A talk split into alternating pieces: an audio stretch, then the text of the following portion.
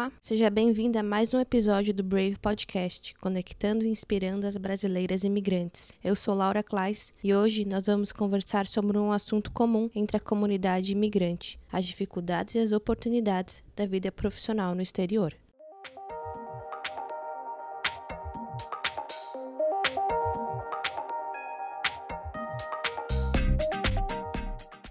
Estudo feito pela consultoria Talences no ano passado revelou que a maioria dos profissionais brasileiros tem interesse em deixar o país para morar e trabalhar fora.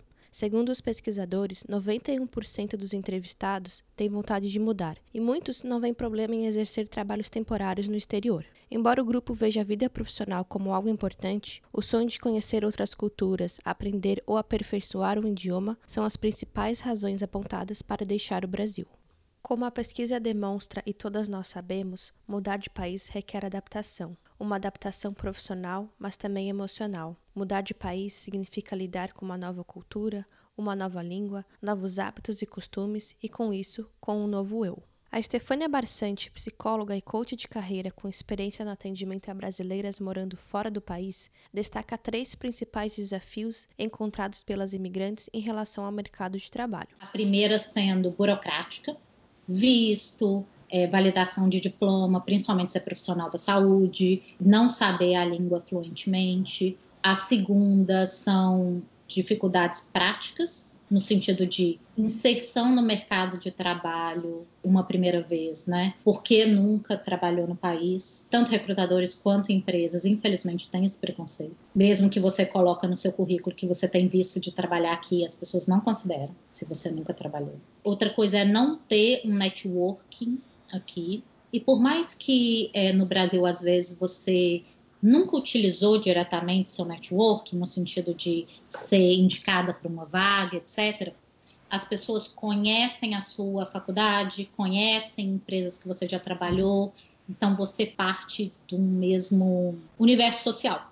E aqui você é uma folha em branco, ninguém entende. E dentro da dificuldade prática também é não saber regras não ditas de carreira ou de mercado de trabalho. Por exemplo, que nos Estados Unidos você tem que ter referral, se você não tem, não adianta. Aqui as entrevistas têm uma questão de storytelling muito mais forte. Especificamente americanos, né? Adoram números, então você tem que trazer resultados, seu currículo é diferente.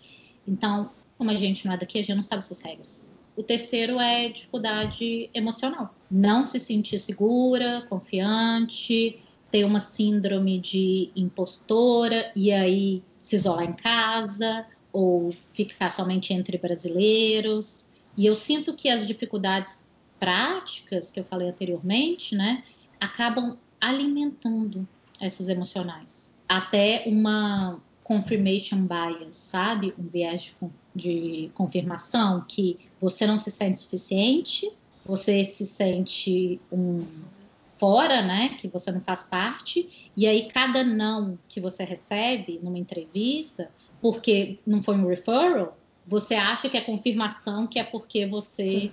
não faz parte. Mas no final é porque você não sabia como fazer um currículo. Você não tinha um network. Então, uma coisa alimenta a outra. Neste episódio, eu converso com mulheres que, além de encarar o desafio de trabalhar em outro país, também aproveitaram esta oportunidade para mudar completamente de carreira.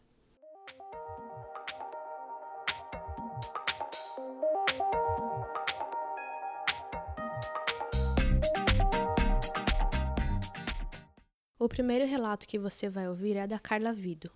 Ela é jornalista por formação e trabalhava para uma emissora de TV no Brasil. Atualmente, ela é professora de yoga. Na verdade, eu saí do Brasil. Eu trabalhava em uma emissora de televisão. Eu me formei em jornalismo lá. Trabalhei durante quatro anos na área. E na época que eu saí do Brasil, se eu não me engano, foi em 2015, estava tendo uma crise econômica e acabou que eu fui dispensada junto com outras pessoas na empresa, né? E eu sempre tive vontade de fazer intercâmbio e de morar fora. Antes de eu vir para Califórnia, em 2016, Eu já tinha visitado aqui. Quando eu voltei para o Brasil, eu falei: não, a próxima vez que eu voltar para Califórnia, eu vou voltar para morar. E aí, quando aconteceu de eu ser demitida da emissora de televisão que eu trabalhava, eu peguei todo o dinheiro que eu tinha e eu falei: ah, eu vou morar nos Estados Unidos. E aí, eu apliquei para ser au pair, consegui fechar o match, me mudei para cá, para os Estados Unidos plano inicial, na verdade, era só ficar um ano, né? Na época eu namorava, falei, não, vou ficar um ano só. E aí acabou que no meio do meu primeiro ano eu tinha que tomar aquela decisão de se eu estendia o programa, ou se eu voltava, mas tinha uma voz aqui dentro que falava muito para eu continuar e que não era o momento de eu voltar, né? E aí eu decidi estender por mais um ano, e aí eu consegui uma família que no Vale do Silício, acabei ficando e aí ainda estou aqui. E qual foi o fator determinante da sua mudança de profissão? Quando eu decidi ficar, né, depois que, eh, que encerrei o meu programa como au pair, ainda trabalhei com criança por mais dois anos, então ao todo foram quatro anos trabalhando com criança e eu tinha que tomar meio que uma decisão, né, de ou eu validar o meu diploma de jornalista aqui, ou eu tomava alguma outra, algum outro rumo para começar a estudar. Só que como estudante internacional é muito caro. E aí na época eu comecei a a praticar yoga, me apaixonar pela prática, pela filosofia, me aprofundar e quando eu decidi que eu ia trocar de carreira, antes eu falei com uma amiga minha para ela ler o meu mapa astral e para ela analisar assim e eu falei, ah, eu tô pensando em, em, mudar de carreira, em trabalhar com algo mais espiritual, alguma prática, tipo prática de yoga. E aí ela leu meu mapa astral e falei, ah, você tem que fazer isso, tá no seu mapa astral, a sua casa 10 está muito relacionada com essa coisa de liderança, espiritualidade. Você nasceu para fazer isso, e aí não deu assim nenhuma dúvida. Eu acreditei muito, acredito muito na astrologia como uma ferramenta, e eu decidi virar essa chave assim, né? Em meio a também a questão do estresse, de que eu não sei se eu estava preparado ou se eu queria realmente voltar a trabalhar em redação, por ser um ambiente assim tóxico, um ambiente mais de pressão, sabe? Então, isso que me impulsionou a trocar de carreira. E você diria que foi um processo ou foi uma coisa para você que foi bater o martelo e com a ajuda, com a conversa dessa tua amiga, ficou mais claro? Ah, foi um processo. Um pro... Está sendo um processo ainda bem longo. É, com certeza a ajuda da minha amiga foi muito importante. Eu acho que o mais importante também é ouvir às vezes como que eu me sentia em determinadas situações, por exemplo, que eu não, eu, eu, acho que se eu tivesse certeza de que eu queria validar meu diploma e continuar sendo jornalista, eu teria me esforçado para para ir atrás, sabe? De uma forma ou de outra, eu não estava com essa vontade de continuar sendo jornalista e seguir com essa carreira. O segundo relato é da Vônica Cavalcante. Ela nunca pensou em trabalhar na área de gastronomia até ser desafiada para um duelo pela própria irmã. Na semana que eu vim embora para cá com minha família, minha irmã fez uma despedida, juntou muita gente da família e fomos para para a nossa casa de praia lá em Alagoas e ela fez uma festa maravilhosa, tipo uma festa de rua. E a gente conversando o dia inteiro, ela, ela é chefe né, de cozinha, cozinha perfeitamente bem, e eu zero. Ela disse: Ah, vamos fazer brigadeiro para festa, porque festa sem brigadeiro não tem como. Aí eu fiquei pensando, eu digo, poxa, nem brigadeiro eu sei fazer. Se eu soubesse, eu ia fazer brigadeiro lá na América. Ela disse: Ah, então vamos ver, vamos fazer um, um, um, concurso aqui. A gente não diz a ninguém, você vai fazer o brigadeiro, mas eu não sei, não. Você vai fazer seu brigadeiro e eu vou fazer o meu. E a gente vai colocar lá sem dizer quem foi. E o pessoal vai dizer se gostou ou não. Eu digo: tá bom, se gostarem, é isso que eu vou fazer. E foi assim, né? Foi unânime, todo mundo adorou meu brigadeiro. E assim eu vim assim bem decidida de, de fazer isso aqui. Foi bem interessante e, isso. Isso te surpreendeu? Você estava esperando, enfim, ganhar? Como é que foi? Não, não, não esperava mesmo, porque eu não sabia nada de cozinha. Com a minha correria de trabalhar em multinacional, trabalhar em área jurídica, então era minha, minha vida era só estudar, estudar, estudar, né? Então eu, eu, praticamente não ia na cozinha. Eu sempre tinha a ideia de que eu nunca ia fazer nada, nunca ia acertar fazer nada de cozinha. Então era uma coisa que nem me interessava. Eu só achava maravilhoso que minha irmã criava cada coisa linda, né, e deliciosa. Que fator que te levou a virar a chavinha e, e entrar na gastronomia? Pois é, é, minha irmã sempre me falava, né, que era bastante interessante, era uma coisa que você ficava feliz em fazer, porque só em ver a satisfação das pessoas que você gosta, né? De estar de tá saboreando aquilo ali com o maior prazer, a reunião de família, de amigos. Aí eu, eu achei bem interessante, aí eu comecei a pensar, eu digo, ah, por que não? Eu acho que é isso aí que eu quero, porque até então eu não sabia o que era que, que eu ia encontrar aqui, né? A ideia mesmo de, de trabalhar assim foi, foi nesse dia do concurso, numa brincadeira mesmo. E depois, quando eu cheguei aqui, não parei mais. Aí fui fazendo outras coisas, aí fui pensando nas coisas que era bem típico da região lá do Nordeste. Aí comecei o bolo de rolo e, por incrível que pareça, nada que eu fiz até então deu errado. O que te fez deixar a vida de advogada no Brasil? Eu pensei na possibilidade de coisas novas, tanto para os meus filhos como para o meu marido, né? Eu acho, eu, eu, pensei assim, bem, eu já já me sinto realizada. São 26 anos trabalhando nas coisas que eu gostava de fazer. Eu acho que eu posso abrir mão disso e agora dar uma oportunidade para eles. E o terceiro relato é da Luciane Carrillo, que encontrou a oportunidade de mudar de vida quando ouviu um comentário de sua mentora sobre o que seria o seu maior defeito. Eu era fonoaudióloga no Brasil, com especialização em voz profissional e comunicação. Uma mentora minha me disse uma vez que se eu quisesse ser a melhor fono do Brasil, eu teria que falar inglês, que era o maior defeito que eu tinha era não falar inglês, porque eu não podia participar de congressos internacionais, eu não podia fazer nenhum tipo de public speaking em inglês. E aí eu decidi largar tudo e vim como au pair. Nunca tive sonho de morar nos Estados Unidos. Eu queria aprender inglês porque eu via que era uma barreira na minha profissão profissão. Se eu não soubesse inglês, eu não conseguiria avançar o tanto que eu queria. Porque o meu sonho sempre foi viajar o mundo dando palestra, ensinando, se comunicando. E sem o inglês eu não ia conseguir. Então eu resolvi, eu vou, passo um ano, aprendo inglês na prática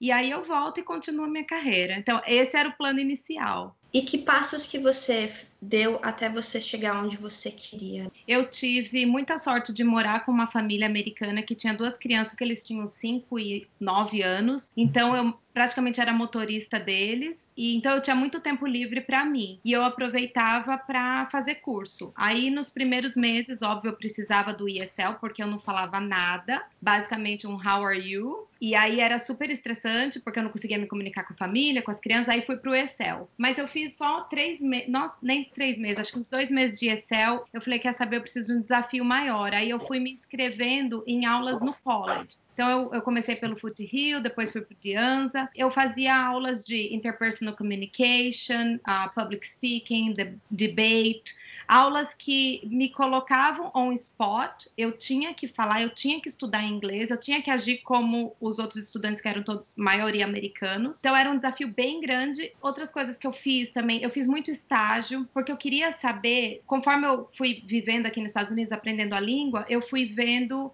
se eu queria ficar aqui por mais tempo para fazer um mestrado, talvez. E aí eu queria decidir se eu queria ser fono aqui. Então eu conversei com muita fonoaudióloga daqui, é, americanas. É, fiz um estágio em Stanford com um otorrinolaringologista que era referência até de uma da minha mentora do Brasil. Fiz estágio em empresa. Eu fui assim tentando várias coisas para ver o que se eu gostava de business, se, porque eu fui vendo que fono não era o que eu queria. Então eu falei, então eu tenho que focar em outras coisas. Então como é que eu chego em o que no final acabou sendo o mestrado em psicologia organizacional. E aí eu fui fazendo esses estágios, conversando com muita gente. Eu pedia muita entrevista. Eu conhecia alguém que conhecia alguém que trabalhava em RH, aí eu ia fuçando, fuçando até chegar naquela pessoa. Então eu entrevistei com muitos diretores de RH na época, que me davam uma ideia do que era trabalhar com treinamento, que era algo que eu gostava. Então foi muito assim de enfiando a cara mesmo.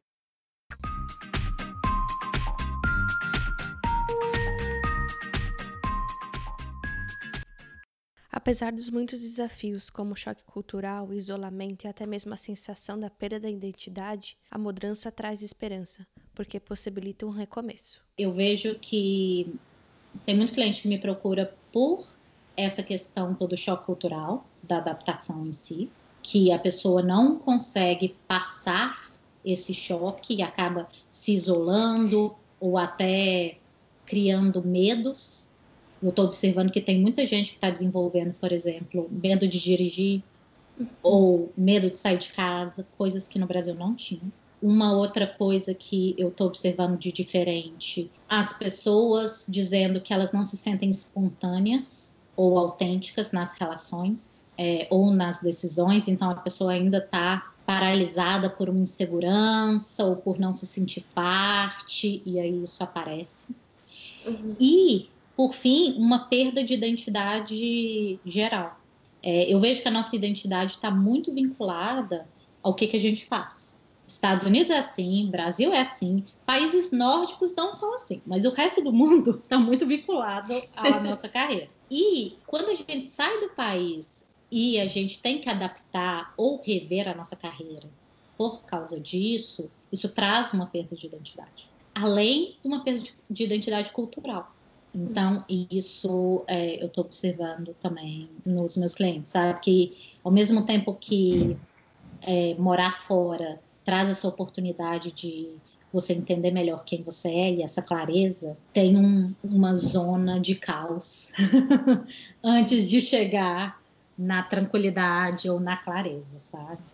A Estefânia também comenta que muitos dos seus clientes resolveram trilhar novos caminhos como decorrência da imigração eu vejo que 60% mudam de carreira, sendo que metade é aquele caso que eu te falei, que mudou do Brasil já querendo resetar tudo, e a outra metade foi por uma questão de ou porque não conseguiu inserção no mercado, ou porque na verdade descobriu novas paixões ou talentos fora do país. Mas tem mais gente que muda de carreira do que não, que eu vejo nos meus clientes. E pensando bem, né, pelo que a gente falou, são tantas mudanças que acontecem, tanto externas quanto internas. Até no meu caso, eu não mudei de carreira, mas eu mudei o foco do meu trabalho. Eu vejo que é mais fácil a gente mudar alguma coisa da nossa carreira do que ficar exatamente igual. Seria até estranho não mudar, né? Porque se é. você está mudando tanto em tantos aspectos. Uhum. Carreira acompanha, né, as mudanças eu só decidi me reinventar e realmente é, perseguir a ideia de ficar morando nos Estados Unidos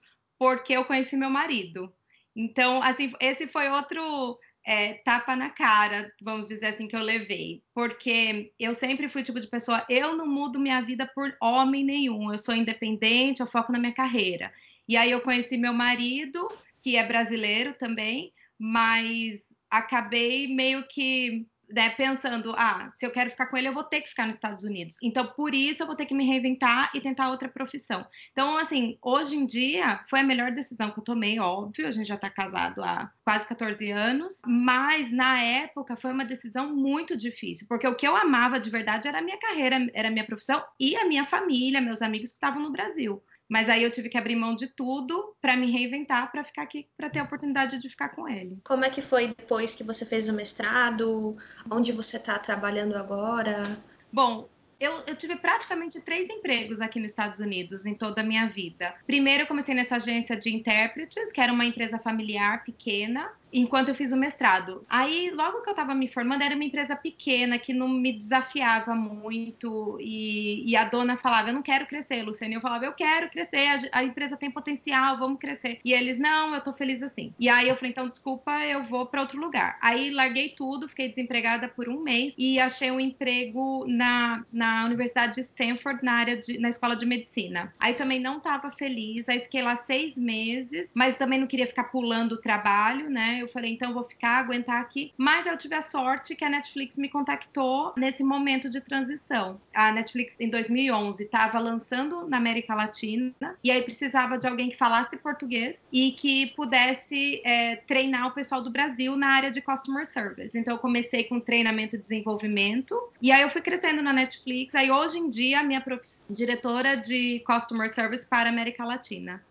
Em outros casos, a reinvenção vem acompanhada de acontecimentos inesperados e se adaptar é essencial. A Carla nos conta como foi viver esse processo de mudança de carreira no meio de uma pandemia. Eu fui para o Brasil em janeiro e aí voltei em fevereiro, que foi quando tudo começou. Antes de ir para o Brasil, eu, cheguei a dar aulas em um estúdio aqui em São José. Só que quando eu voltei, aí já estava tudo começando a fechar, a gente já estava começando a tomar as, algumas medidas, então não tive oportunidade de de oferecer o meu trabalho em outro em pessoa para outros estúdios, sabe? Só que ao mesmo tempo tem essa oportunidade de atingir várias pessoas no mundo inteiro online. É, eu já cheguei a dar aula durante a pandemia para um aluno em Londres, para outras mulheres no Brasil, em Nova York. Então, é, essa acho que é um lado positivo, né, de você estar tá online e conseguir atingir pessoas no mundo inteiro. Em relação ao aspecto emocional,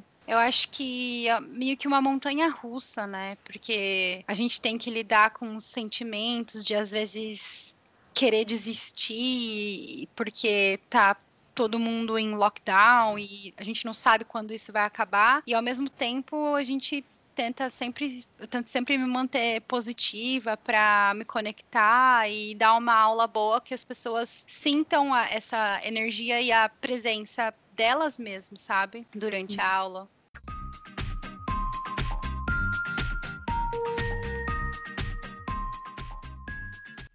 Embora dominar um novo idioma seja essencial no mercado de trabalho, esse não é o caso da Vônica. O que me preocupava era, era a língua mesmo, porque eu sabia muito pouco inglês.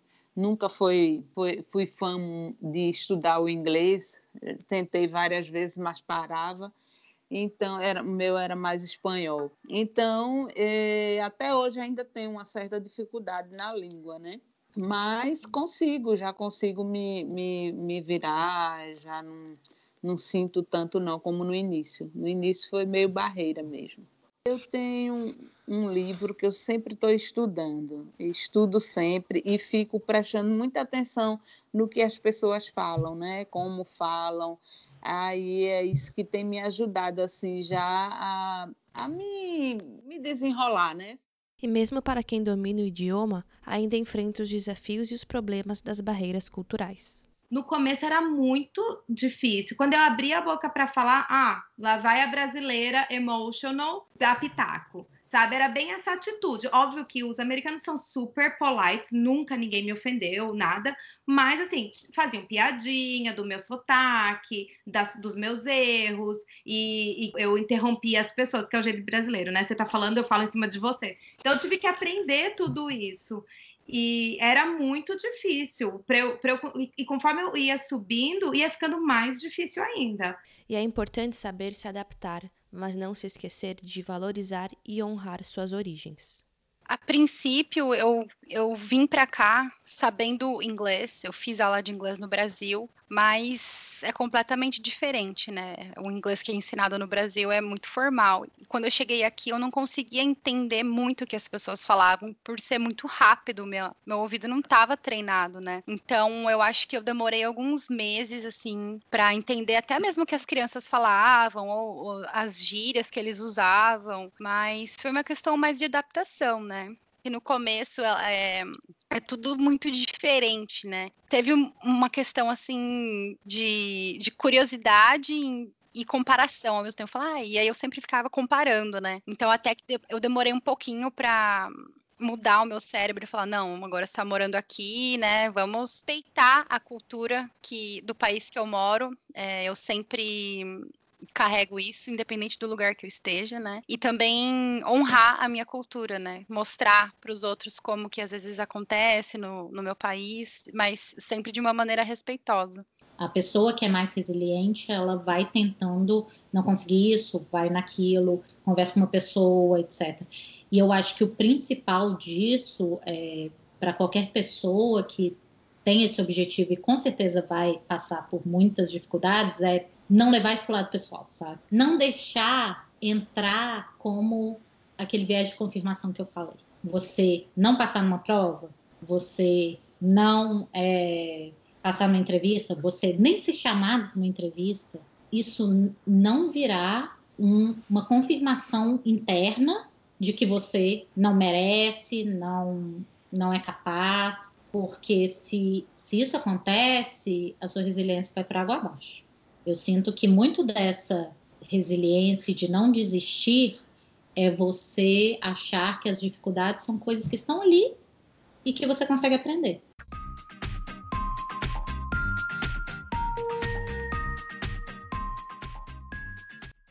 Os relatos da Vônica, Cara e Luciane nos mostram que, independente da sua idade ou motivo que te levou a deixar o Brasil, é possível se reinventar e ser feliz. Seja pela leitura do mapa astral, por um feedback ou pela paixão por alguma atividade, as oportunidades estão na nossa frente. A gente só precisa dar uma chance. E estas foram as dicas que elas deixaram para as Braves que estão passando por uma mudança de carreira. Não ter vergonha de pedir ajuda. Foi um conselho que alguém me deu lá atrás, é, quando eu estava procurando emprego, no meu primeiro emprego, que falou: se você não falar para as pessoas que você está procurando emprego, que você quer fazer isso ou aquilo, outro, ninguém vai poder te ajudar. Porque às vezes a gente fica com vergonha de pedir emprego, de pedir um pouquinho do seu tempo para entender sobre a sua experiência né? E, e, e, é isso que vai, que vai te, te ajudar a aprender mais sobre a área, porque tem muita gente que vai ter que se reinventar aqui.